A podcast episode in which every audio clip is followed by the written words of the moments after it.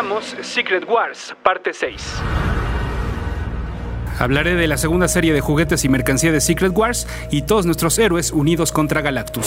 Eso es lo que van a encontrar en este podcast. Escuchas. Escuchas un podcast de Dixo.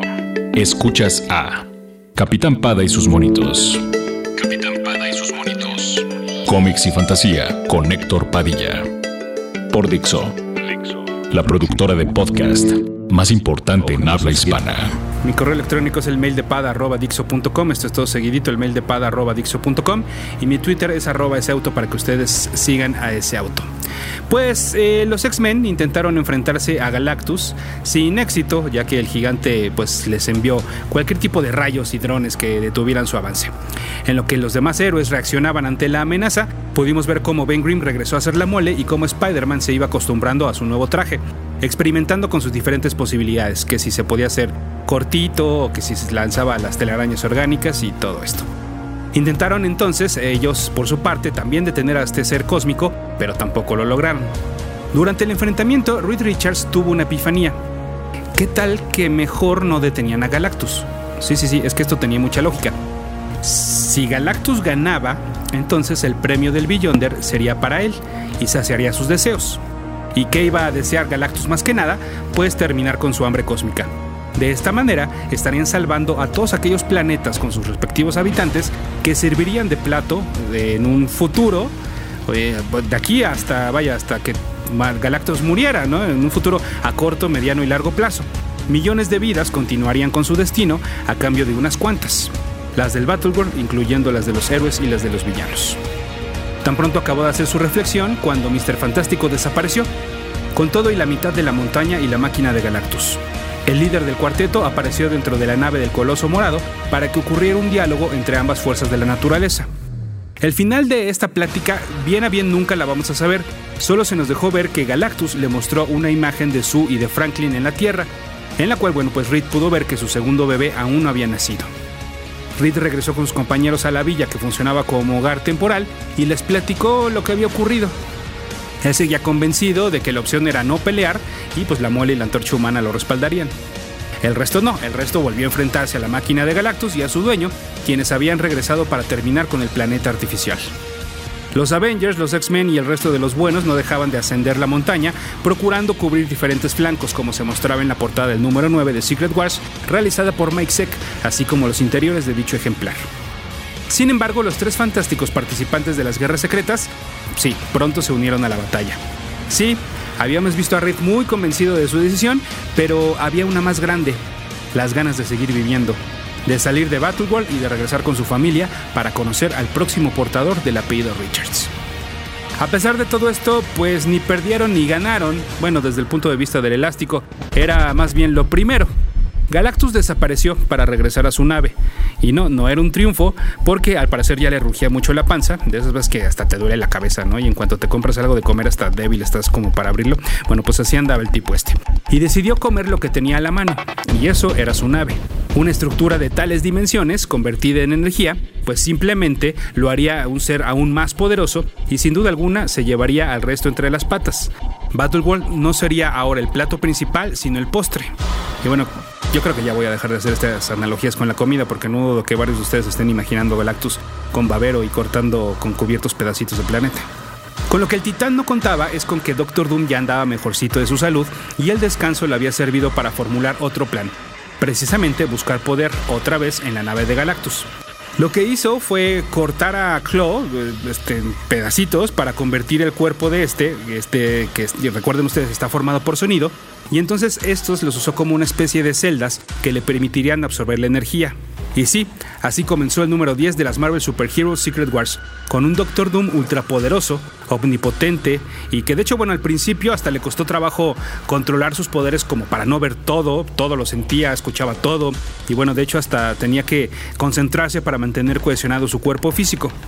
Cuando los héroes vieron que la energía de la nave de Galactus no se había quedado en el espacio y que no, no la había absorbido este, sino que habían viajado toda la energía hacia una parte de Battleworld, pues además de que estaban preocupados, fueron a investigar qué pasaba.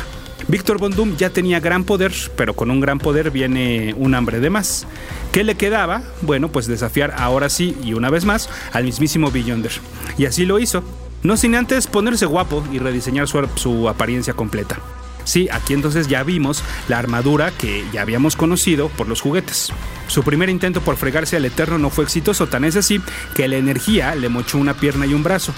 Sabíamos por la portada de este número 10, también eh, realizada por SEC, que Doom iba a acabar muy amolado, pero no sabíamos qué tanto. Sin embargo, aún así, mientras seguía peleando, tuvo chance como de proyectar una imagen ante los héroes e invitarlos a que se unieran en su lucha contra el ser que los había llevado ahí. El que casi acepta esta oferta fue Magneto, pero Iron Man, Wasp y Hawkeye lo taclearon de manera literal. En las últimas páginas del número 10 vimos pues una disección literal y figurativa del Doctor Doom, una introspección de su pasado y de su origen y de quién era y qué representaba, esta figura que vivía para y por el poder, y bueno, y que a un punto de la muerte él iba a seguir peleando. Lo siguiente que supimos y vimos junto con los héroes fue un Doom tamaño extra, enorme, que regresaba al mundo de lo terrenal. El Capitán América ya estaba gritando órdenes para que todos lo atacaran de inmediato, pero el villano les dijo, hey, take it easy, men, que la guerra ya había acabado.